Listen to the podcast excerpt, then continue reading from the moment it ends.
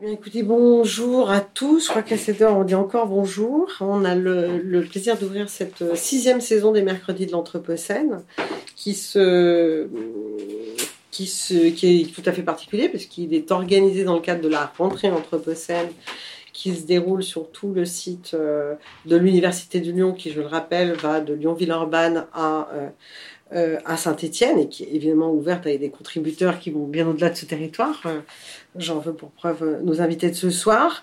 Et parmi les nombreux événements que vous trouverez en ligne, en tout cas le programme est en ligne sur École urbaine de Lyon, je vous indique un événement qui a lieu ce soir à Saint-Étienne et ici sur le campus de la Doua demain soir, qui est la conférence de l'océanologue Catherine Jandel, que évidemment je vous invite à aller voir. Donc justement aujourd'hui nous sommes sur le campus de la Doua où j'ai le plaisir d'accueillir euh, trois invités. Donc Eric Fache, Joël Chevrier et Jérémy Klein. Euh, bonsoir messieurs. Bonsoir. Joël Chevrier, vous êtes euh, physicien, professeur à l'université Grenoble-Alpes en délégation Université de Paris. Eric Fache, vous êtes designer. Je ne cite qu'une des choses. Hein, j'ai essayé de faire court en termes de biographie, en tout cas pour, euh, pour débuter. Vous êtes euh, maître de conférence associé à l'École nationale supérieure d'architecture de Grenoble. Et Jérémy Klein, vous êtes euh, élève ingénieur à l'Institut d'ingénierie et de management de Grenoble-Alpes. On dit Grenoble-Alpes, forcément. C'est ça. C'est une question. Oui, c'est vrai. donc ensemble, on, a, on va échanger, enfin, surtout vous, sur l'émergence des conventions citoyenne universitaire en faveur du climat et de la biodiversité, avec en particulier une, initiative que vous avez prise à Grenoble qui nous intéresse euh, totalement. Et je vais commencer par une première question qui, qui pour vous trois. Hein, je voulais savoir si la Convention citoyenne pour le climat, qui a été très fortement et très justement médiatisée, donc qui a, permis à 150 personnes d'origine euh, diverses de travailler ensemble d'octobre 19 à l'été 20 sur euh, une proposition commune d'adaptation de la société à cet enjeu euh, qui nous dépasse ou pas d'ailleurs, qu'est le changement climatique.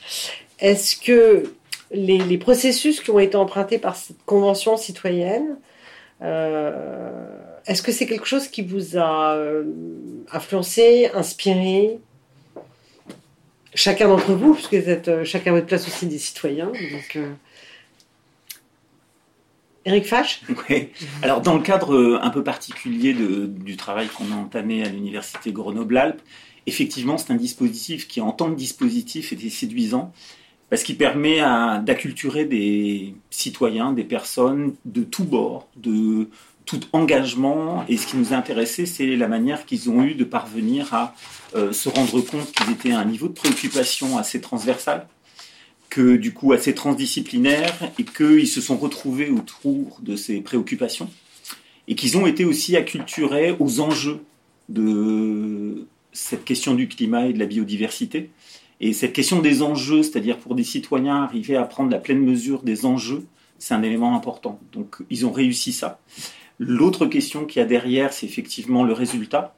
Et en fait, ce qui nous a aussi euh, intéressés, c'est-à-dire que de finir par comprendre que le principal intérêt de cette convention, ce n'était pas tellement les propositions, mais tout le travail qui s'était fait à l'intérieur. Parce que les propositions, on a vu de toute façon euh, de quelle manière elles avaient été prises en compte. Donc c'est plutôt l'intérieur de dispositif et de quelle manière ça augmente, en l'occurrence des citoyens et des personnes d'origine et de préoccupations euh, différentes. Peut-être un mot, Jérémy Klein? Oui, alors euh, en tant que, jeune là-dessus, euh, je vois particulièrement le point, point de vue de la démocratie, qui est un enjeu majeur aussi. donc on voit une perte de confiance aussi dans notre système démocratique. Et la, la Convention citoyenne a permis justement de, de redonner un peu de pouvoir aux citoyens et de leur euh, d'arriver justement à, voir que chaque Français, chaque Française euh, a à cœur de contribuer justement à la politique de son pays. On a vu que des citoyens, des citoyennes ont passé énormément de temps à se renseigner, à se documenter sur les, questions environnementales pour proposer des mesures pertinentes et à la hauteur des enjeux. Euh, malheureusement, le, pouvoir qui leur a été donné bah, la, confiance a été encore un peu plus rompue par, euh, par le fait de ne pas avoir repris justement ces propositions sans filtre. Et c'est un point qui est, qui est là, qui est décevant quand même. Donc on peut dire que d'un point de vue, euh, point de vue démocratique, on peut qualifier ça de succès, euh, voir que des propositions pertinentes pour lutter contre le changement climatique peuvent être, euh, peuvent être proposées par des citoyens. Mais d'un point de vue confiance dans la démocratie, ça a pu peut-être encore plus entacher et creuser justement un fossé sur ces questions-là. Joël Chevrier, peut-être un mot? Oui, ah, là c'est vraiment une réponse de professeur d'université, c'est-à-dire que donc moi je suis physicien, j'ai enseigné la physique depuis pas mal de temps maintenant. Et j'arrivais à un moment donné où euh, j'avais un point de blocage, comment accompagner les étudiants aujourd'hui, comment être avec eux, euh, comment euh, les envisager leur avenir avec eux et être dans cet accompagnement. En tant que physicien, il y a des petites choses qu'on peut faire, si je puis dire, en revoyant un petit peu l'enseignement que l'on fait. Donc ça, c'est par exemple une chose sur laquelle je m'étais penché, qui est de dire bah, l'enseignement de la dite thermodynamique et la science de la chaleur qui est liée aux combustibles fossiles pour une grande partie, c'est quelque chose qu'on peut regarder et qui est dans une approche très disciplinaire. C'est important, c'est quelque chose de significatif, mais ça n'emporte pas euh, toute la question et de très loin. Et avoir un, accompagnement des étudiants qui soit au-delà de ce que je suis, au-delà de ma discipline, au-delà du fait que je sois physicien, m'obliger à sortir non seulement de ma zone de confort, mais de ma légitimité et de ce qui est les compétences qui me sont reconnues. En fait, je ne voyais pas comment faire ça. Et euh, quand j'ai vu la Convention citoyenne pour le climat, tout d'un coup, je me suis dit, ah, il y a peut-être une possibilité. Ils ont peut-être euh, fait une proposition là. Donc je m'accorde à ce que disait Eric Fache, c'est-à-dire que ne m'intéresse pas dans ce propos-là, quoi que ce soit très important, ce que les propositions de la Convention citoyenne pour le climat sont devenues, mais euh, comment elles sont advenues en réalité, comment on a réussi à les générer. Et donc le point clé pour moi était 150 personnes d'horizons extrêmement différentes, qui ne se sont jamais parlé, qui a priori ne partagent pas de manière évidente grand-chose, et qui ont réussi à être ensemble, à apprendre, à travailler, à échanger et à faire une proposition à laquelle ils adhéraient tous. Et ils ont fait ça en plus de ça en, si je me souviens bien, en six week-ends, donc en un nombre d'heures qui devient pour un universitaire quelque chose de tractable. Donc ça permettait simultanément d'être dans la question des connaissances et des savoirs, mais de comment on vient les mobiliser et comment on y est ensemble, et d'autre part, comme le disait Jérémy, de venir dans la question de comment on fait décision, comment on s'installe dans l'espace public et quelles propositions on fait à partir de ça. Je savais pas, je ne sais toujours pas vraiment faire ça, mais j'ai vu que des gens savaient le faire et que ça ouvrait des perspectives que je pouvais apprendre et peut-être maîtriser. D'où l'idée à la suite de ça de penser peut-être qu'on pouvait travailler ce dispositif-là dans le monde universitaire et manifestement, on n'est pas les seuls à avoir eu cette idée-là. Il y a plusieurs universités en France qui ont aussi engagé ce genre de chantier et c'est très bien. Oui, parce que finalement, et peut-être c'est ça la réussite de la Convention citoyenne pour le climat et, probablement les travaux que, que, vous initiez et menez, c'est peut-être aujourd'hui de former des complices, des sentinelles, des, des alertes, des, comment dire, une manière de réorienter euh, les choses qui ne sont pas forcément comment dire, effective au niveau politique, parce que vous parlez de, la question démocratique, là, en l'occurrence sur la Convention citoyenne, il me semble que c'était un projet qui avait été proposé par le Premier ministre euh, euh, d'alors, et qu'ensuite il disposait, puisqu'il s'était même, euh, le chef d'État s'était gardé, je ne sais plus comment il appelait ça, une espèce de joker ou des jokers pour, pour dire on fait, on fait pas. Donc s'intéresser au processus et à l'aspect de formation finalement qui a été conduite et a priori bien conduite, c'est peut-être euh, l'enjeu. C'est une question que je vous retourne. Non, non, mais c'est effectivement vrai qu'il y, a beaucoup de ça, c'est-à-dire qu'on a réussi à faire en sorte que cette population de 150 personnes travaille ensemble de manière transverse et aussi transgénérationnelle, ce qui est important pour l'université, pour le coup, de découvrir que euh, ces gens-là peuvent, si on les acculture, peuvent eux aussi être en mesure de prendre des décisions éclairées. Et je pense que peut-être le, le véritable apport de cette convention citoyenne, c'est ça. C'est que les gens sont sortis grandis en se disant qu'ils pouvaient aborder des questions qu'on leur présente à longueur d'année comme étant trop complexes pour eux, mais qu'ils pouvaient l'aborder quand même, et qu'ils pouvaient l'aborder ensemble, en définitive. Et c'est un peu la, phrase qui sous-tend le petit dispositif qu'on a créé aussi à Grenoble, qui s'appelle cette université éphémère du design, être capable de produire un commun en commun. Alors parlons justement de cette université euh, éphémère et de ce que vous avez euh, créé à Grenoble. Donc comment comment cette chose-là est née? Quels en sont les acteurs? Les, Quels en sont les, les, comment dire les Qu'est-ce qui a donné envie? Parce que je crois qu'il faut du désir pour faire des choses et pour euh, mm. pour pour mettre de l'énergie supplémentaire à quelque chose avec des journées aussi pleines que doivent être les vôtres. Donc qu'est-ce qui anime à ce moment-là les contributeurs à ce projet pour se dire bah il faut aller là-dessus? En fait, quand on a commencé ce travail-là, donc c'est un travail qui remonte à il y a trois ans, hein, c'est-à-dire qu'on ne parlait pas encore de design à Grenoble, et sous l'impulsion de Valérie Chanal, qui dirigeait un programme IDEFI qui s'appelle Promising, dédié à la créativité, de dire d'aller plus loin, donc de déployer le design au sein de l'université. Et ma proposition, ça a été de dire, il y a des gens qui sont en attente de ces pratiques-là, il va falloir juste les trouver et les fédérer dans un dispositif qui est de cette nature-là. Et effectivement, de ce point de vue, ça n'a pas été si compliqué que ça. Après, le dispositif, il vise à ce que des étudiants d'horizons divers se fréquentent, se connaissent, se reconnaissent en ayant une pratique commune pendant trois jours autour de questions aussi variées que l'éthique, que les contestations, que l'imagination, que faire école pour, pour la dernière. Et euh, de ce point de vue, on a réussi à les placer dans des enseignements transversaux euh, complémentaires, c'est-à-dire dans les semaines projets, c'est-à-dire qu'à l'université Grenoble-Alpes, il y a des semaines qui sont dédiées pour toutes les composantes de l'université intégrée et qui sont normalement libres et laissées euh, ouvertes aux étudiants pour choisir un dispositif auquel ils voulaient participer. Et l'université éphémère a inscrit, est inscrite dans les deux parcours de master design des transitions qu'on a créés depuis. Et ça donne la possibilité de faire des alliances euh, au sein du monde universitaire euh, dont on n'a pas l'habitude. Euh, c'est-à-dire que là, la présence du design est importante. Dans l'université de Grenoble, traditionnellement, la présence du design, c'est pas quelque chose de majeur du tout. C'est même pas quelque chose de mineur en réalité. Et Là, on voit qu'on a besoin d'être, pour reprendre les mots d'Éric, on a besoin d'être ensemble, donc d'être en commun pour faire ces communs.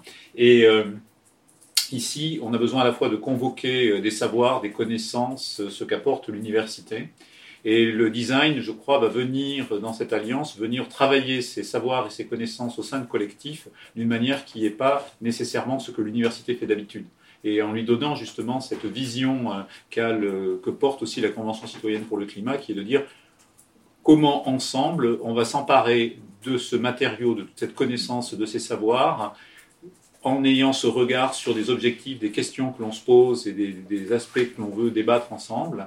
Et le design va venir équiper aussi ce, ce débat. C'est-à-dire, c'est pas simplement de le mettre en débat, c'est de venir avoir techniquement de venir euh, réussir à progresser et à l'image de ce qu'a fait pour moi la Convention citoyenne pour le climat, dans laquelle on peut avoir une lecture de designer, je crois, Eric, sur la Convention citoyenne pour le climat en tant que dispositif.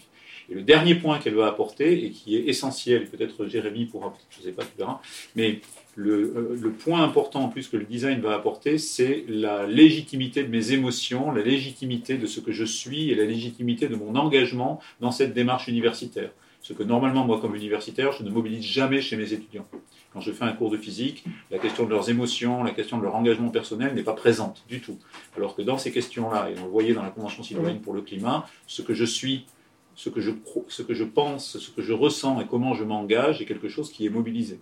Et le design, en particulier dans des dispositifs comme ceux qu'on développe, va permettre de venir euh, non seulement euh, venir utiliser ou présenter ma compétence universitaire, mais aussi me mobiliser pour la personne que je suis et avec mes envies et mes émotions. Donc, Jérémy Klein, vous étiez dans cette euh, université éphémère Non, j'ai pu participer à un autre programme, par contre, de l'UGA qui s'en rapproche, qui, est, qui fait partie aussi de la Design Factory, si je ne dis pas de bêtises, qui est Green University. Absolument. Donc, c'est une semaine de cours autour des enjeux environnementaux. Et euh, donc là, c'est le même cadre, même dispositif. On essaye de regrouper des étudiants d'origine diverses. Euh, donc on était une petite dizaine d'écoles d'ingénieurs, par exemple, euh, cinq personnes en sociologie, deux personnes de Sciences Po, il me semble, et puis une ou deux personnes en langue et des personnes en droit également. Donc là, c'est un tout nouveau groupe, c'est des personnes qu'on n'a pas l'habitude de côtoyer, des milieux. Enfin, nos milieux sont très cloisonnés en fait. On, est dans nos, dans nos petites bulles généralement dans, dans, nos, dans nos campus ou dans nos universités, dans nos dispositifs respectifs. Et justement, là, on peut, euh, via justement des temps où on parle plus de nos émotions, où on fait vraiment des, petits ateliers en groupe, créer vraiment un, esprit de groupe et aboutir à des, à des projets, là, dans, le cadre de ces deux semaines de formation, à des projets collectifs qui, euh, qui regroupent un peu toutes nos spécialités. On voit qu'on se complète et qu'on apporte chacun un regard différent sur, la, sur une même problématique. D'accord. Et donc ça, c'est donc cette question de la transversalité, en tout cas transdisciplinarité, le fait que c'est quelque chose d'absolument fondamental finalement pour aborder euh, ces enjeux, euh, euh, ces perturbations climatiques et cet effondrement de la biodiversité, puisque là pour le coup, je suis obligée d'utiliser ce terme pour la biodiversité. Mm. le ça ne pourrait pas être autrement finalement. C'est en fait, j'ai l'impression que vous aboutissez à cette même conclusion de de, de, de, de comment dire de parler euh, voilà un physicien, un sociologue, euh, un linguiste, euh, peu, importe, un géographe. Je pense que c'est une manière. Ça ne peut pas être autrement? Non. Non, en fait, très clairement, je ne pense pas aujourd'hui qu'on puisse aborder les questions complexes uniquement par un seul prisme. Donc, on va avoir besoin d'arriver à s'entendre pour produire ensemble et faire ensemble. C'est-à-dire qu'il ne s'agit pas de juxtaposer des disciplines, puis de les regarder travailler chacun dans leur coin. Mais je me souviens que lors de la dernière université éphémère, il y avait une étudiante, puisqu'on recueille des verbatims, enfin on fait de la captation permanente de ce qui se passe dans cette université éphémère. Et puis euh, une étudiante disait, on a l'habitude de travailler en groupe, mais c'est la première fois qu'on travaille ensemble. Et c'est cette découverte aussi de ce que peut générer cet ensemble, alors qui va nécessiter qu'on pose des dispositifs assez clairs. Euh, d'ailleurs, je me souviens que sur la dernière euh, université éphémère qui s'appelait Faire École, c'était euh, la première fois, un, on avait convié des étudiants designers à venir animer les, les dispositifs, et c'était la première fois que les étudiants s'entendaient dire qu'ils étaient experts de leur pratique d'étudiant. Par leur pratique d'étudiant, il n'y avait qu'eux qui pouvaient parler aussi de faire école et que de la même manière qu'un autre acteur d'une école pourrait lui aussi s'estimer être euh, légitime par sa pratique à parler de faire école. Et je pense que cette découverte de cette légitimité-là, à un moment donné, sur le cas de faire école et sur les autres euh, universités éphémères, c'est de comprendre ben, qu'effectivement, dans les processus de design, ben, les designers ne sont pas tout seuls, il n'y a pas que des designers, et que l'aboutissement, je veux dire, l'atterrissage de cette pratique-là, elle ne peut se faire qu'avec les autres. Jules Chevrier, dans le texte que vous nous avez euh, donné, pour, euh, qui, vient d'être publié dans le 89, à un moment, vous dites, vous écrivez euh, cette nécessité de, de, fabriquer, alors je ne sais plus si c'est le terme fabriquer, mais un socle de valeurs communes. Oui. Cette question du socle d'un commun, et ça, ça, rejoint ce que vient de dire Eric Fache sur la question d'un commun. Je, voudrais que vous nous en parliez un peu. Oui, pour moi, c'était. Euh, en fait, je t'en prie, C'est le côté fabriqué que je trouve intéressant, c'est que ce pas des valeurs qui sont, là qui sont là déjà là, mais elles peuvent se fabriquer aussi. Oui, c'est vrai, exactement. Et pour moi, c'était une surprise. Euh, je n'avais pas vu nécessairement euh, le... J'étais pris à mon propre jeu en quelque sorte, et que mettre cette machine en route, de voir ces étudiants qui travaillaient de la façon dont Eric l'a décrit, euh, je n'avais pas vu arriver. Je pensais qu'on allait rester justement dans, un petit peu à l'image de ce qui s'est passé dans la Convention citoyenne pour le climat. Et là, il y a une différence. C'est-à-dire que Convention citoyenne pour le climat, si je vois bien, on est d'abord dans une phase un petit peu de, de, formation du groupe et qui vient travailler des connaissances et qui vient essayer quand même de savoir un peu de quoi on parle quand il s'agit du, du, CO2, du réchauffement climatique, etc. Et puis qui vient après s'équiper pour euh, commencer à travailler ces questions-là et, débattre et puis venir finalement dans une proposition. Et en fait, là, ce qu'ont fait les étudiants euh, au cours euh, de, ce, de, cet atelier-là, c'est pour moi une sorte de renversement, c'est-à-dire en disant non, non, le, préalable, le préalable n'est pas de commencer à apprendre des choses ensemble.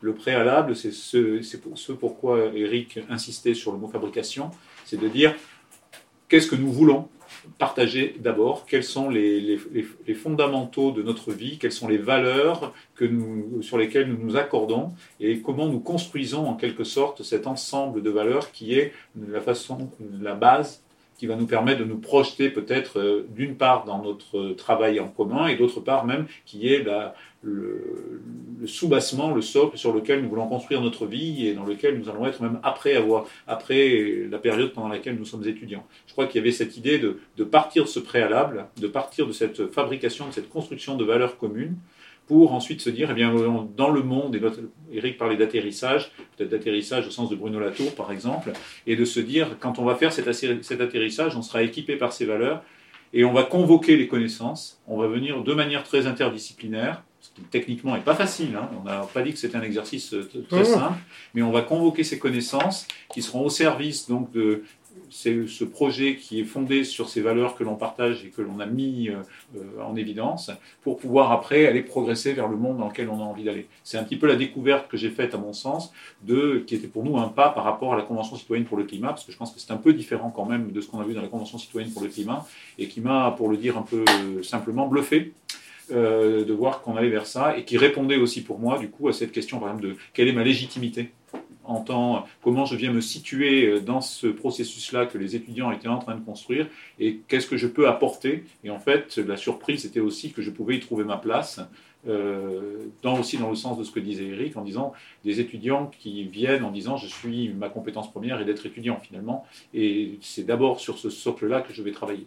Je pouvais trouver moi ma place ici, qui était aussi des discussions qu'on a eues avec Jérémy sur ces, qu'est-ce que ça va être un enseignant et quelle posture et comment va-t-il accompagner les étudiants. Et donc dans ce cadre-là, il y avait cette possibilité-là et j'en étais très heureusement surpris. Oui, d'autant qu'il me semble que la, vraiment cette différence avec la Convention citoyenne pour le climat et ce que vous initiez, c'est que justement parmi ces 150 euh, citoyens tirés au sort euh, selon toute une série de critères, il y a eu en amont, enfin au démarrage, un très gros travail pédagogique sur tous les sujets euh, qu'ils avaient abordés. Et, il y avait tous les sujets. Hein, enfin, je, revois les propositions, donc vraiment tous les sujets. Donc très gros travail pédagogique. Alors qu'il me semble que là, euh, avec les étudiants, euh, vous avez d'une certaine manière un certain nombre d'experts, chacun peut-être dans son, dans son domaine, mais on a toute une série d'experts finalement. Il y a peut-être moins nécessité, on va dire, à, à, faire une pédagogie sur tous les sujets, encore que chacun apprend de chacun. Mais la chose sur laquelle je voudrais revenir, et vous, vous l'avez évoqué, et peut-être Jérémy Klein, vous pouvez répondre là-dessus, on a le sentiment que dans ce que vous avez lancé à Grenoble, euh, euh vous avez aussi installé une sorte d'horizontalité entre les enseignants et les étudiants, euh, chacun peut-être se nourrissant les uns les autres. Enfin, C'était peut-être aussi, il y avait peut-être aussi une idée de d'avancer ensemble, on va dire, vers, vers, vers le présent et l'avenir. Oui. Avant de laisser la parole à Jérémy, juste une précision là-dessus, c'est que c'est pas pour faire joli. C'est pas, pour, c'est pas pour le préciser, c'est pas du tout quelque chose que l'on souhaite parce que c'est dans l'air du temps. C'est que on ne voit même, on ne voit, et c'est difficile à faire d'ailleurs. Peut-être Jérémy pourra commenter ça aussi. c'est difficile à faire, mais je ne vois pas comment on peut faire autrement. C'est-à-dire que à la fin, je ne suis un, si je prends mon cas, donc je suis un physicien, je n'ai pas de compétences réelles euh, sur la question climatique, je n'ai pas de compétences réelles sur la question de la biodiversité, je n'ai pas de compétences réelles sur la question des ressources en général, ni sur la question de l'eau. Donc si je me présente dans une posture de transmission, une posture comme ça de, présence un petit peu euh, de professeur habituel, où ça ne tient pas, ça n'est pas possible. Donc il faut aller fonder cette, cette façon d'être avec les étudiants dans cette horizontalité, sachant que le problème des émotions, de mon anxiété, de ma difficulté à faire face à ces questions-là, de ma propre transformation, n'est pas très différente de celle que l'on va trouver chez les étudiants, euh, à part la différence d'âge, quoi. Mais qui est importante, évidemment, et qui, enfin, qui est fondatrice aussi, mais à part ça, je vois pas bien. peut-être, Une, une, discussion qui ressort euh, toujours, c'est cette euh, question de la légitimité qui est vraiment au cœur, euh, au cœur de la problématique. À chaque fois que, qu'un enseignant veut monter un cours autour des enjeux écologiques, par exemple, euh, il se sent très peu légitime à le faire, puisque ce n'est pas forcément son domaine d'expertise. Et justement, euh, nous mettre sur un même niveau, sur un niveau très horizontal, où justement là, on n'a plus cette posture d'enseignant, ça permet de casser le, le fait d'avoir nécessairement une légitimité, en fait, de se dire je maîtrise mon sujet et j'en parle, et là, l'enseignant a plus de facilité, euh, dites-moi si je me trompe, mais à, s'exprimer librement sur le sujet, au lieu d'avoir cette position de, de, dire Ah, tiens, je maîtrise pas mon. Enfin, je suis pas expert de ce sujet-là, je vais pas trop en parler. je vais éviter d'en parler. Donc, euh, en tant qu'étudiant, on a moins de difficultés à le faire, à parler un peu de, tous les sujets et à, s'exprimer librement sur les, sujets écologiques, par exemple. On n'a pas cette question de dire euh, on est expert dans ce domaine, on sait qu'on n'est pas expert dans ce domaine, on sait qu'on a lu des choses par-ci par-là, qu'on a tous des niveaux de connaissances différents et qu'on peut en parler pour essayer de construire euh, quelque chose de, commun, justement. Et nous, on a moins. Enfin, on a, plus de facilité à quitter cette posture-là, alors qu'un enseignant qui est là depuis 20, 30 ans et qui fait justement depuis ces années euh, une posture descendante, qui transmet son savoir, a énormément de mal à quitter cette posture-là. Non, mais ça voudrait dire que le fait même de s'interroger, euh, je veux dire, à partir de l'anthropocène, remet en question euh, à, peu près tout, y compris euh, cette, question de l'enseignement et, les pratiques de l'enseignement, et que ça repose toutes les questions, ça rebat toutes les cartes. Donc il faut quand même avoir pour ça je reviens à la question du désir. C'est-à-dire je, pense qu'il faut avoir une, pas forcément de l'assurance, mais suffisamment de désir pour accepter cette remise en cause de, tout, y compris de sa propre pratique, peut-être parfois depuis 20 ans ou 30 ans. Alors je pense qu'il y a la force du dispositif aussi, hein, qui met les gens en condition. Donc ça, effectivement, on travaille à des dispositifs qui visent à mettre les personnes en condition. Alors moi, je trouve ça moins compliqué chez, chez les designers, parce que cette position euh, descendante, ils l'ont peut-être euh, en pratique moins quotidiennement. Mais c'est vrai que pour un enseignant et pour un universitaire, de quitter cette posture du maître s'adressant aux disciples, c'est compliqué. Néanmoins, je pense que même si on n'est pas expert d'un sujet, rien n'empêche de s'en parler. Alors, euh, c'est un peu ce qui arrive, c'est qu'on demande aux gens de s'en parler déjà. Ils apportent chacun leur illégitimité, pour le coup, ils mettent sur la table leur illégitimité à peu près tous. Et après, un groupe est capable de dire ce qui lui manque aussi en termes d'expertise. Donc c'est plutôt de cet ordre-là en termes de dispositif, c'est parlons-en. Je tiens, c'est aussi, on a parlé avec Joël à cette idée de la conversation et des modes conversationnels. On peut avoir une conversation sur ce sujet-là entre non-experts. Ça, c'est pas un problème. Et on est tous légitimes à l'avoir. Et après, on est tout aussi légitime à se dire voilà ce qui nous manque pour mieux comprendre. Et c'est un peu ce que la Convention citoyenne a fait hein, en définitive, même si le processus décisionnel de ces apports n'était pas issu des groupes. Alors que là, on essaie de biaiser un petit peu entre les deux, c'est-à-dire qu'on a des apports qui sont des apports dits techniques, mais qui se font sur un mode atelier et conversationnel. Ce pas des apports en chair, en définitive. Oui. oui justement, parler de ces dispositifs. On comprenne un peu ce que vous tentez. Alors, quand même, dans la Convention citoyenne pour le climat, il y, a, deux choses, je crois, qui sont euh, un enseignement très fort pour réussir à, changer notre propre posture en tant qu'enseignant-chercheur à l'université. Euh, une chose, je crois, c'est que le dispositif, euh, et c'est ce sur quoi insistait Eric, était en capacité de mettre à distance les experts eux-mêmes. C'est-à-dire que recevoir la parole d'un expert et pas immédiatement euh, dire que cette parole va devenir opérationnelle et va nécessairement prendre sa place dans, ce qui va être la proposition. Il peut y avoir des experts d'ailleurs qui arrivent avec des propos qui finalement, vus du côté des participants, sont un peu contradictoires et deviennent dans des propositions ou des injonctions même qui sont juste intenables et qui vont demander dans la délibération et dans le choix final, dans la proposition démocratique, de faire quelque chose qui soit autre que ce qui a été proposé par les experts. Donc ça déjà, ça signifie qu'il euh, y a, là-dedans quelque chose comme apprendre et faire venir les connaissances et les savoirs, mais aussi les, situer et les travailler. Et ce que l'on voit dans ce sens-là aussi, on peut regarder la structure même de la Convention citoyenne en termes techniques, c'est-à-dire que au fur et à mesure des week-ends, on voit apparaître les mots d'évaluation et de validation qui reviennent, qui viennent prendre leur place et surtout sur la fin, avant d'être dans la proposition qui est délivrée dans l'espace public.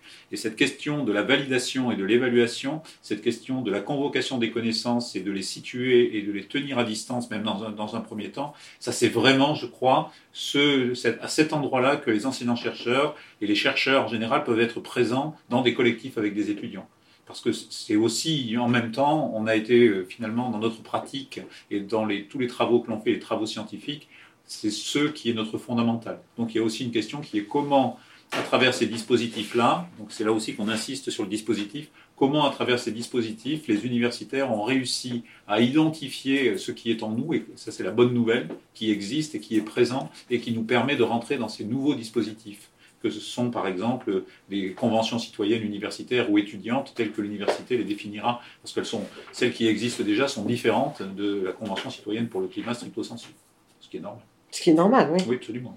Et donc ces différences? Ces différences, eh on l'a vu par exemple par le fait que dans notre cas, les étudiants viennent sur euh, cette convocation des valeurs euh, initialement et qu'on ne voyait, pas voyait pas nécessairement euh, dans, le, dans la Convention citoyenne pour le climat.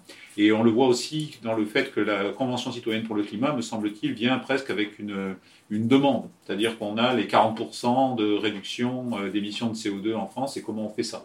Dans les conventions citoyennes universitaires, on ne va pas nécessairement se présenter avec immédiatement une, demande et une proposition. Euh, et on peut avoir quelque chose qui est beaucoup plus ouvert et laisser justement les étudiants et les participants en général s'emparer de questions qui les intéressent convoquer l'environnement qu'ils ont et tout l'accès à la connaissance qu'ils ont pour pouvoir traiter la question qu'ils auront choisi de, traiter. Ils peuvent la traiter de manière très opérationnelle ou au contraire très conceptuelle, dans une approche très globale ou très locale, mais ils auront le choix de ça. Et la dernière chose que, par contre, on emprunte, je crois, à la Convention citoyenne pour le climat, mais que déjà d'autres dispositifs, Eric pourra probablement préciser ça aussi, on voit le, justement la question de l'évaluation de l'étudiant qui participe. Et la question de l'évaluation de, l'étudiant qui participe, si on se remet à faire un processus d'examen ou d'évaluation qui est un processus classique, on a un peu mis à côté de la cible en quelque sorte, parce que c'est quelque chose qui est euh, qui rendrait de cette convention citoyenne étudiante, qui la rendrait un, exercice de plus, en quelque sorte, avec une note à la fin. Et ça peut être un dispositif très bien que de faire ça dans d'autres cas, et pour la majorité des enseignements que l'on fait, très certainement, c'est ce que je fais tous les jours. En l'occurrence là, la question de la proposition dans l'espace public, de la mise en débat et de la prise de risque euh, que font les participants en disant, eh bien, je m'expose Peut-être que ce ne sera pas très regardé, mais tant pis. En tout cas, j'expose mon résultat, je le présente de manière ouverte et je le mets à la disposition de tout le monde. Donc ça, c'est un point. Moi, comme universitaire, je n'ai jamais fait ça habituellement. Dans la Design Factory à Grenoble et dans la future convention citoyenne universitaire, euh, quand elle prendra son déploiement, dans celle que l'on voit actuellement, que ce soit à l'UPEC à Paris ou que ce soit à Sciences Po à Lille, cette question de l'exposition publique du collectif que sont les enseignants avec les étudiants est quelque chose qui est déterminant, qui est un moteur en quelque sorte, qui donne la puissance au, dispositif, me semble-t-il. Je ne sais pas, Jérémy et Eric, si vous voulez commenter là-dessus, mais c'est un des points qui est très forcé. Qu'est-ce qui tire tout ce dispositif et à la fin, qu'est-ce qu'on va dire, qu'est-ce qu'on va proposer et qu'est-ce qui ressort de nos délibérations et de nos questionnements? Oui, j'aimerais bien qu'on creuse cette question de dispositif et puis cette question de mise en débat public.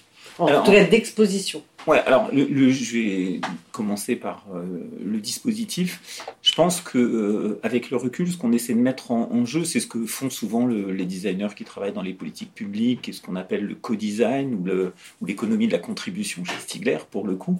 C'est qu'on essaie de mettre en, en place des dispositifs qui ne sollicitent pas une expertise de savoir-faire. Donc en fait, les gens sont engagés, les personnes qui participent sont engagées au même titre dans une forme de pratique. Ce n'est pas forcément une forme de, réflexion permanente, mais ce qu'on instille, c'est comment ça se passe en pratique et comment on va jouer cette pratique-là. Donc en fait, on dépasse un petit peu l'acquisition de connaissances traditionnelles, de compétences traditionnelles, euh, descendantes, comme, Jérémy le disait, hein, en mêlant les gens dans la pratique. C'est sûr qu'à un moment donné, quand vous faites du théâtre d'improvisation, euh, que ce soit le prof d'université où euh, l'étudiant, ils sont mis sur le même plan de jouer un de leurs dispositifs. C'est-à-dire que on essaye de trouver des modalités de mise en pratique très très rapides pour sortir de on acquiert des connaissances, et il y en a qui l'ont, il y en a qui ne l'ont pas, et se rejoue à chaque fois cette histoire de, de dire top-down, hein, de descendante en définitive. Donc ce qu'on engage, c'est effectivement d'autres moyens qui sont des moyens de mise en pratique des idées en train de se faire. Et ces moyens de mise en pratique des idées en train de se faire ne convoquent pas des savoir-faire particuliers. Donc c'est très low cost en définitive, c'est low tech aussi pour aller très très vite, pour engager l'ensemble des corps qui sont à ce moment-là en réflexion, en action. Jérémy Klein, peut-être? Oui, alors une question dont j'ai peut-être pas la réponse, euh, que je me demande, c'est euh, dans quelle mesure est-ce que la, est-ce que c'est vraiment le fait d'exposer à la fin les travaux pour la Convention citoyenne pour le climat, par exemple, a été vraiment le véritable moteur euh, de leur engagement, en fait? Est-ce que c'est pas le fait d'avoir justement cette mission qui leur est confiée de la réduction des 40% de CO2 d'ici 2030 et le fait de dire tiens concrètement mon travail que je vais faire va se retrouver dans la loi d'ici euh, quelques temps qui a été vraiment le principal moteur? Et là euh, ma, question c'est aussi de se dire est-ce que euh, ce groupe d'étudiants qui va travailler qui peut saisir de la problématique qu'il veut est-ce que cette problématique là va les motiver tous? Est-ce qu'une problématique imposée ne va pas plus les motiver? Là c'est une question que, auquel j'ai pas la réponse et qui sera intéressant de voir justement par l'expérimentation. Alors le principe, alors je le principe pour les designers, c'est de savoir à peu près tordre les questions initiales qui leur sont posées. Donc en fait, ce qu'on accepte dans un dispositif comme ça, c'est que les groupes découvrent ce dont ils veulent parler et ce sur quoi ils veulent agir. Donc il n'y a pas, quand on dit une thématique qui s'appelle contestation, en fait c'est une fausse thématique. Ils peuvent contester à peu près ce qui les occupe à un instant T. Donc en fait, ils se retrouvent sur, sur des préoccupations qui leur sont communes. Et c'est leur motivation vient du fait que pendant trois jours, ils vont parler, discuter, échanger, partager et mettre en pratique un possible ensemble. Mais un possible qui les concerne. C'est-à-dire qu'il n'y a, pas, a pas du tout de, dire, de, de canon au sens où on s'intéresse à un problème en particulier. Donc ils, atterrissent là où à un moment donné leurs préoccupations les mènent sous ce chapeau-là. Et là, sur le, sur le climat, ils peuvent atterrir à peu près partout. Enfin, ils peuvent être à peu près partout. Pas de... Et sur la question du dispositif, euh, la façon qu'on a de le, déployer et comment on le, déroule au fil de, de, cette convention citoyenne universitaire ou même d'autres, euh, en fait, euh, c'est une question difficile et c'est une question qui finalement on va on, construit. Euh, l'université éphémère cette année est faire école en était une étape, celle qui est décrite dans l'article qui a été publié dans rue 89 Lyon. Et euh,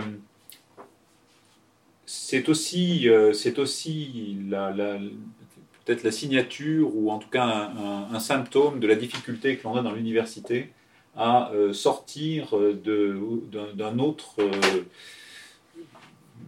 comment dire, mécanisme ou d'un autre réflexe que l'on a quand on construit des enseignements, c'est-à-dire de faire euh, des cours, des exercices, des séances d'accompagnement des étudiants sur des travaux dirigés, comme on les appelle, et éventuellement euh, de l'accompagner aussi de, travaux pratiques ou d'ateliers qui sont très encadrés comme ceci. Et évidemment, tout ce dont on est en train de parler là euh, explose ces cadres-là. L'approche interdisciplinaire, la mise en pratique euh, dont parlait Eric euh, Fache tout de suite, euh, toutes, ces, contraintes qu'on identifie, tout ce cadre que l'on identifie pour développer la Convention citoyenne universitaire, ne s'accommode pas des, modalités habituelles d'accompagnement des étudiants quand on commence le matin à 8h jusqu'à midi et puis l'après-midi. Ça ne marche pas comme ça. Et donc, ça signifie que pour quelqu'un comme moi, je me retrouve un peu démuni donc j'ai l'exemple à ma gauche, si je puis dire, de la Convention citoyenne pour le climat, euh, d'un côté, disons. J'ai l'exemple de la Convention citoyenne pour le climat qui donne, du coup, premier week-end, je fais ça. Le matin du premier jour du premier week-end, je rassemble, j'ai un temps pour faire ça. Et de l'autre côté, j'ai les gens comme Eric Fache et les designers qui viennent justement dans des modalités d'échange et dans la mise en pratique dont il parlait, une gestion du temps et des collectifs et de la façon de, leur, de, les accompagner dans leur travail qui sont, euh, dans lesquels je me retrouve et que je trouve très puissants en fait pour faire ce genre de travail. Donc on vient euh, c'est pour ça qu'il parlait de co-design et qu'il parlait de, construction ensemble. Donc on a cet équipement maintenant, et en fait la phase dans laquelle nous sommes, c'est que la, cette convention citoyenne universitaire, ça n'est pas quelque chose, c'est pas comme d'habitude, si je puis dire. Et ça aussi, c'est une, c'est une difficulté de plus, c'est-à-dire que quand on commence un enseignement à l'université, la proposition normalement est complète. On a tout ce qu'il faut, on a les horaires, on a le nombre d'étudiants, on a la proposition pédagogique et on livre en quelque sorte. Vos salles. Oui. Normalement, vous avez vos salles. On a tout. voilà. Là, ça, peut, ça ne peut pas être le cas. Et on a vu par exemple que cette année, dans le faire école de l'université éphémère, eh bien, d'une certaine manière, en tout cas pour moi, ce qui s'est passé n'est pas ce que j'avais prévu. Peut-être que pour Eric, c'était un peu plus proche de ce qu'il avait prévu et me regarder en étant un peu narquois. on n'est pas, on pas à l'abri de, ça. Mais euh, il n'en reste, reste, pas moins, je crois, que justement, le, dispositif euh, construit aussi avec Agathe Malbé, qui est une designer et qui travaillait avec nous et qui est co-signataire de l'article, en fait, finalement, le, dispositif actuel est un espèce de méta-dispositif qui vient accueillir la construction du dispositif d'après et euh, qui permet aux étudiants non seulement de travailler les questions sur lesquelles ils viennent, mais pratiquement de travailler le dispositif lui-même pour son, sa propre évolution. Donc ça ne simplifie pas la vie, mais je ne vois pas comment on peut, se, on peut se, euh, ne pas faire ça, comment on peut s'en dispenser.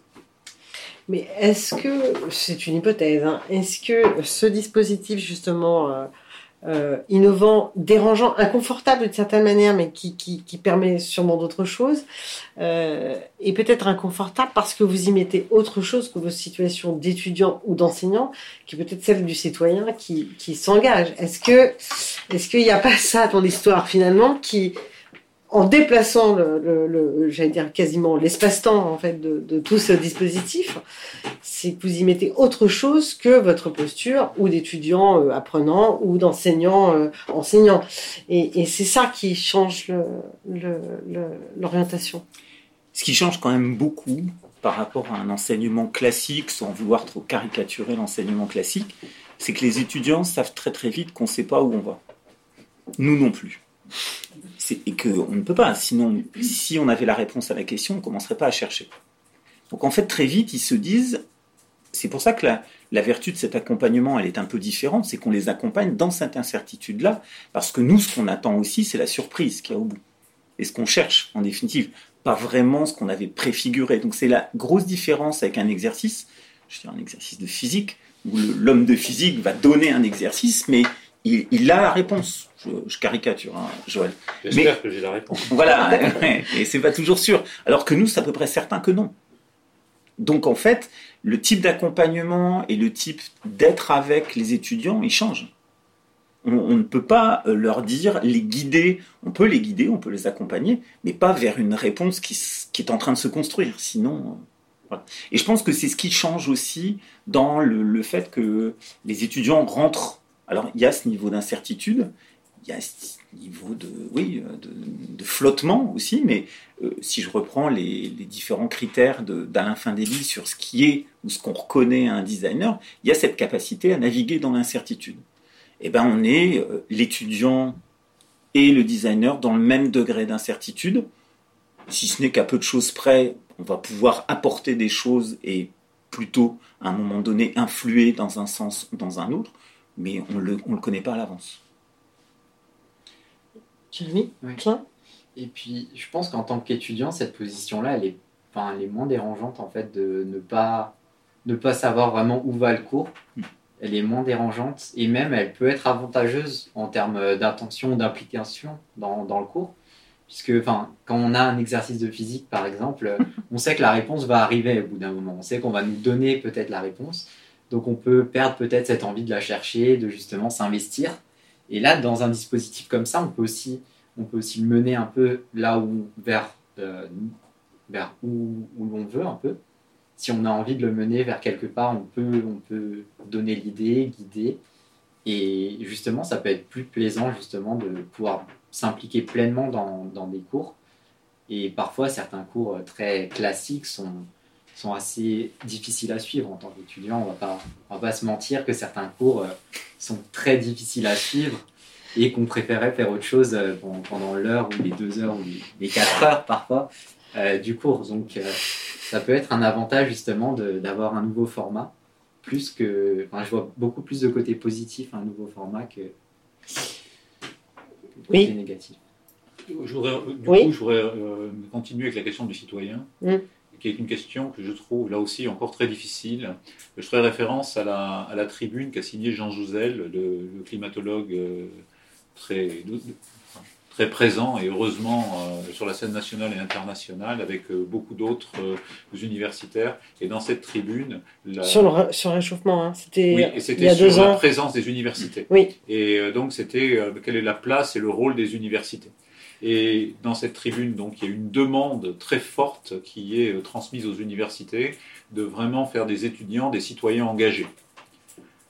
Alors, on ne peut qu'applaudir, on ne peut que dire que c'est. Alors, mais ça pose plusieurs questions. C'est que les étudiants qui rentrent déjà à l'université sont déjà des citoyens, parce qu'ils sont tous euh, majeurs, euh, etc. Et donc, ils sont aussi citoyens que moi je le suis comme professeur d'université. Une personne, une voix. Hein. Et donc, ça, c'est. Donc, de, de, ce point de vue-là, ils ne sont ni plus ni moins citoyens que moi, et en moyenne, ni plus ni moins engagés que moi. Euh, donc ça signifie que, comme universitaire, j'ai la responsabilité, effectivement, je pense que vous disiez, c'est-à-dire il, y a, un nœud à cet endroit-là. Je pense, oui. Il y a un nœud à cet endroit-là qui est, moi je n'ai jamais pensé mon enseignement euh, universitaire jusqu'à ce que je rentre dans ces questions-là comme étant de ma part euh, une contribution majeure au fait que je formais des citoyens engagés. Je ne me suis jamais posé mon enseignement dans ce cadre-là et je ne me suis jamais vu sollicité de la part de mes collègues sur ces questions-là. Aujourd'hui, cette question vient me heurter euh, là et me dire, mais alors comment je fais? Et le comment je fais à cet endroit-là, je crois que je ne suis pas capable de faire en réalité. alors là, pour le coup, je n'ai pas de légitimité. Je n'ai pas de légitimité particulière dans l'accompagnement que je peux avoir des étudiants pour en faire des citoyens engagés, de quoi je me mêle, d'une certaine manière. Ou alors poser la question différemment, et c'est là, je crois qu'on vient dans le dispositif, qui est de dire, je ne suis moi-même pas tant un citoyen engagé que ça sur ces questions-là. Par contre, euh, je dois aussi le devenir. Et en fait, dans ce dispositif-là, en faisant collectif et dans cette co-design et co-construction dont on parlait, c'est ce collectif-là au sein de l'université. Par contre, le au sein de l'université est très important. Et la Convention citoyenne universitaire en cela se démarque d'ailleurs de la Convention citoyenne pour le climat. Parce qu'on s'installe dans le monde universitaire, dans, une université avec la méthode universitaire. Et c'est sur ce socle-là que collectivement, enseignants, chercheurs euh, et étudiants, on va se projeter vers cet engagement citoyen et qui fait que la, production dans l'espace public est déjà une espèce de première phase de cet engagement citoyen. En disant, je ne vais pas juste le garder euh, dans mon ordinateur et mettre des notes à des étudiants. Non, non, on va publier. Alors ça n'aura peut-être pas l'écho et la présence qu'on pourrait imaginer dans l'espace public, probablement pas, il n'empêche que je l'aurais publié. Et si quelqu'un va le regarder un jour en disant tiens c'était intéressant ou bien euh, bon c'est un petit peu limité, enfin il y a quelqu'un va porter un regard et en portant un regard va aussi porter euh, peut-être un jugement en réalité, en tout cas une appréciation. Et donc on s'expose à ça et on s'expose aussi, enfin, et on vient contribuer aussi dans un monde ouvert, c'est-à-dire au sens de l'open open science, euh, open research, etc., on vient contribuer par cette, euh, cette production de ces conventions universitaires à peut-être euh, aider ou peut-être donner d'autres ouvertures ou d'autres possibilités à d'autres conventions ou à d'autres ateliers qui se produiront dans d'autres universités, à d'autres initiatives. Donc on s'inscrit aussi dans un réseau et dans un, un, ensemble de gens qui se mobilisent en différents endroits et qui le pensent comme ça. Donc en ce sens-là, on vient aussi dans une question de, citoyenneté, me semble-t-il, d'un engagement sur ces questions-là. Mais certainement pas dans une position euh, de transmission, une position descendante qui permettrait ou qui donnerait autorité aux enseignants-chercheurs pour euh, définir ce que, pour les étudiants, ce qu'ils doivent être comme citoyens engagés. Ça, me semble impossible. Enfin, même oh, terrible. Oui, peut-être pas souhaitable. Pas souhaitable du tout. Hum. Surtout qu'on a quand même bien vu euh, de, les mouvements euh, euh, jeunes là, depuis, depuis 2015. Je pense évidemment à Greta Thunberg toute seule avec son petit panneau devant la, devant la mairie ou la préfecture de, de, de, son pays, de Stockholm. voilà, cette jeunesse qui arrive, qui est aujourd'hui à l'université, hein, en tout cas pour un certain nombre d'entre eux, une partie d'entre elles, une partie d'entre elles que je ne saurais mesurer d'ailleurs, du coup s'engagent. Oui, moi je ne sais pas la mesurer non plus, mais. Non, je, pense que c'est quelque chose, au moins dans, dans les arts appliqués, qu'on a vu réapparaître très très fortement ces dernières années. Et pour rebondir un petit peu sur ce que disait Joël, sur cette idée centrale de la contribution, en définitive. Et c'est, je pense, un des, une des attentions qu'on porte à ces dispositifs-là, c'est un, solliciter la contribution, mais aussi lui accorder une valeur. Parce qu'on ne sait pas quelle forme elle va prendre, mais elle peut toujours avoir une valeur. Et l'exemple qui me revient, c'était dans le cas d'une des, premières universités éphémères, où euh, les étudiants arrivent, ils sont toujours un petit peu ballottés, ils se demandent un petit peu, il y en a qui restent dans leur coin, et c'est quelque chose que moi j'avais déjà fait avec des petits, pour le coup, sur le long terme dans une opération qui s'appelait Mobi Découverte à l'époque, qui n'est pas comme élément central euh, les questions de climat et de biodiversité. Et lors de cette université éphémère-là, euh, à la fin, on leur demandait de jouer une scénette et de fabriquer les artefacts qui allaient avec.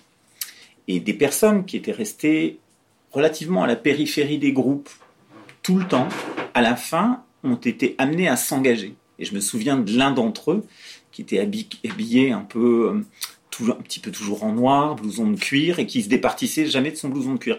Et ben ce jour-là, sur la scénette, il a joué le rôle de la porte de l'ascenseur. Et ça, ça a une valeur. C'est pas juste, alors je dis ça, c'est rigolo, hein, mais dans la scénette, c'était central. Et c'est la valeur qu'on accorde à cette contribution-là qui va faire que ça génère cet engagement dont Joël parlait, en définitive. C'est qu'il y a bien sûr quelque chose qui est préliminaire, qui est de l'ordre du désir, ce que vous disiez tout à l'heure, mais qui à un moment donné est renforcé par la valeur que l'on accorde à la contribution. Oui, ce qui nous pose une question, parce que dans la scénette en question, on joue et on ne joue pas mon sens. C'est-à-dire que le fait de jouer la porte de l'ascenseur, ça c'est jouer. Mais dans le dispositif global, la personne qui fait ça le fait très sérieusement. Mm. Et dans ce très sérieusement, c'est aussi dans l'article qu'on a publié donc dans rue 89 en préparation à cet entretien, il y avait l'exemple donc du mouvement qui a eu lieu à l'école de design qui s'appelle l'ANSI des ateliers et qui pour moi a été aussi un phénomène assez marquant. Donc pour résumer, à un moment donné, les étudiants d'abord, mais aussi le personnel de l'ENSI les ateliers, s'est opposé à la nomination de son directeur par ses tutelles, qui étaient ces deux ministères de tutelle. Et euh, ils ont été conséquents jusqu'au bout dans leur opposition, parce qu'ils se sont engagés donc, dans un processus d'atelier, d'assemblée générale, une symbolique très forte avec la construction d'un mur de parpaing au milieu de l'école pour montrer que quand vous, quand vous, montez un mur de parpaing, la symbolique est assez évidente. Et, euh, Il y a quelques précédents. Oui, absolument. absolument.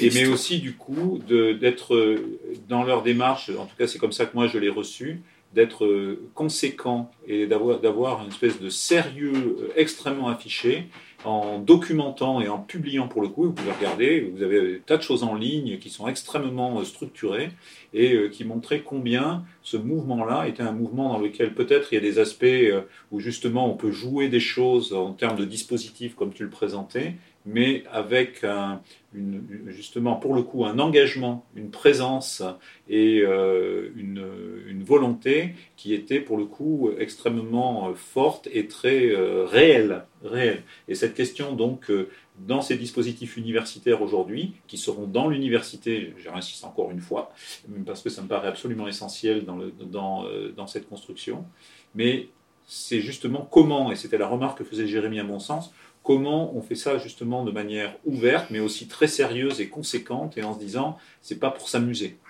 Et c'est pas simplement un exercice qui me permet de m'évaluer par rapport à une solution existante. Non, je suis vraiment en train d'avoir même une création et une émergence de propositions qui est quelque chose que je propose pour de vrai. Pas, c'est pas simplement un exercice universitaire. Je prends appui sur l'université, mais euh, euh, on va avoir par exemple à Grenoble une convention citoyenne pour le climat. Donc la question va se poser de savoir comment on discute euh, justement avec cette Convention citoyenne pour le climat. Euh, Grenoble donc, va être capitale verte. Comment aussi, peut-être, après tout, on vient, euh, on vient proposer, on vient discuter, on vient peut-être dire, bah, nous, dans la Convention citoyenne universitaire, on a pensé à ça, on vous le remet et on peut bien en discuter. Et c'est ce que déjà les, les étudiants de Lille, de Sciences Po Lille, quand ils ont fait des conventions citoyennes universitaires, si je me souviens bien, j'exagère peut-être un peu, mais l'idée c'était que leurs travaux terminent sur le bureau de Martine Aubry, en quelque sorte, et en disant on souhaite vraiment qu'on puisse en discuter. Peut-être que vous n'en ferez rien, mais nous, on l'a fait pour que ce soit sur votre bureau, en quelque sorte. Et au plan pédagogique, au plan de, de, ce collectif en marche euh, d'étudiants et d'enseignants-chercheurs, c'est une dimension, me semble-t-il, qui est très importante. Je ne sais pas, Jérémy, ce que tu en diras. Mais c'est quelque chose. Pas facile à faire. Hein, non, c'est pas facile à faire, mais, c'est la mise en exposition dont vous parliez, c'est la contribution au débat, en tout cas. Euh, oui, Jérémy Klein. Oui. La question de la valorisation, toujours, elle, est, elle, est, elle, est, au, cœur, euh, au cœur de pas mal de sujets. Euh, Là-dessus, je pense que c'est essentiel justement d'avoir, euh, de pouvoir avoir un retour sur le travail qui, qui est effectué en tant que, quand on s'implique dans un travail, vraiment avoir ce retour-là qui est essentiel.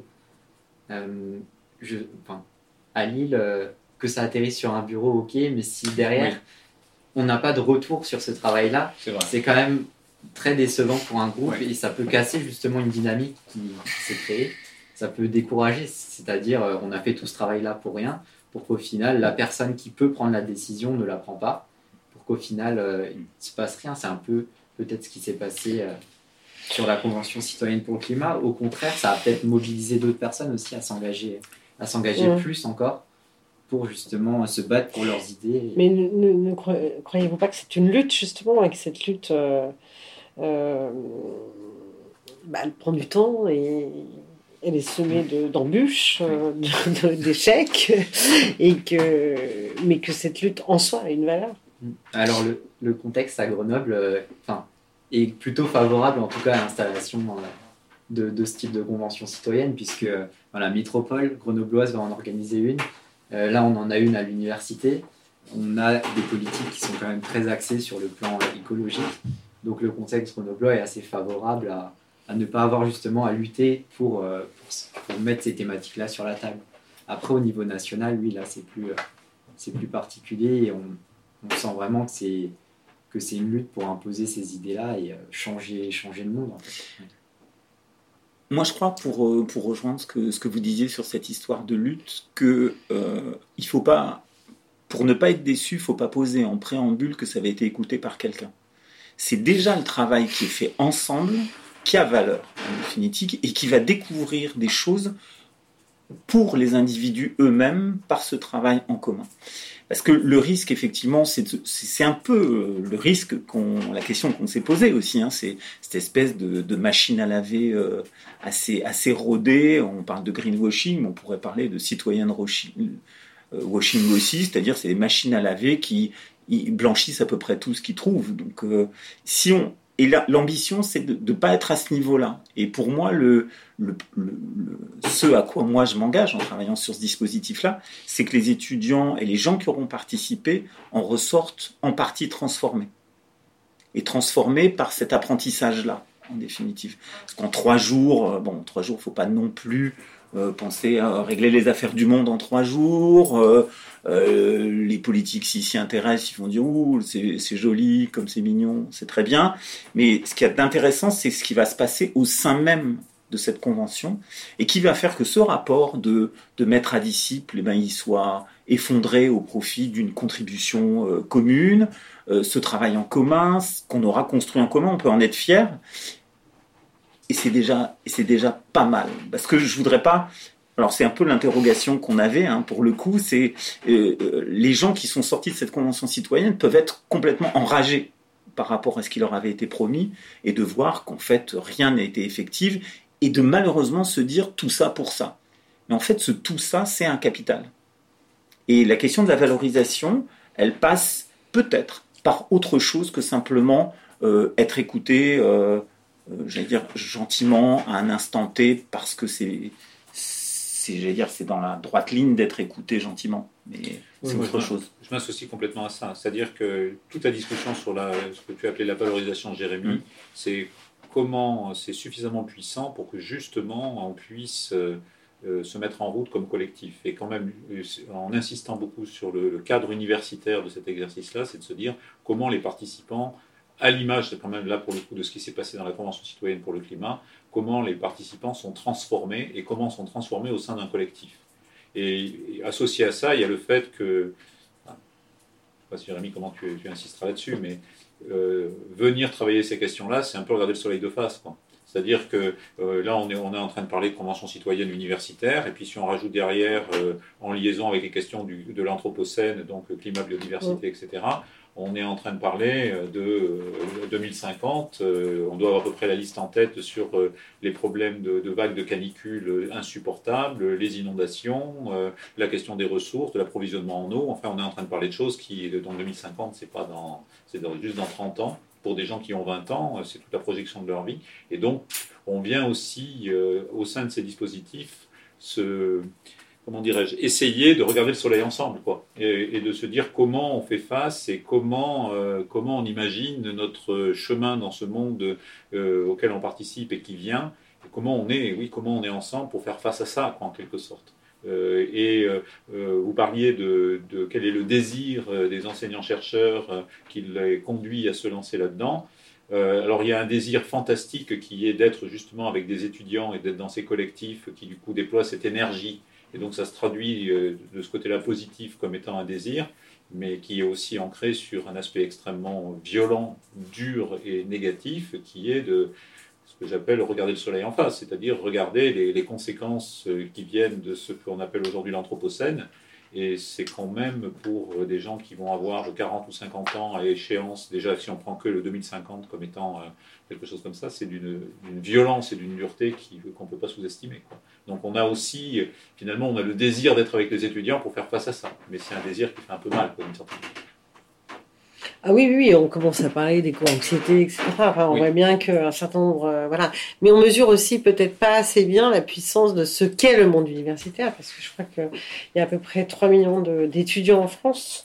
Oui, c'est presque ça. Oui. Oui. Voilà. Un petit peu moins mes guerres. Oui, oui, Voilà, c'est c'est ça. oui, On tourne autour de, de, de ça. Je ne sais pas combien il y a d'enseignants-chercheurs et d'enseignants euh, euh, tout court, euh, donc je ne sais pas combien de personnes supplémentaires cela. Donc c'est un monde énorme, plus toute l'administration qui fait fonctionner, etc. C'est beaucoup de monde, ce monde-là. Oui. Et donc, Jérémy euh, Klein, euh, euh, je sais bien que vous êtes un parmi ces 3 millions. Mais bon, j'imagine que, vous êtes entouré et que vous connaissez un certain nombre d'autres étudiants.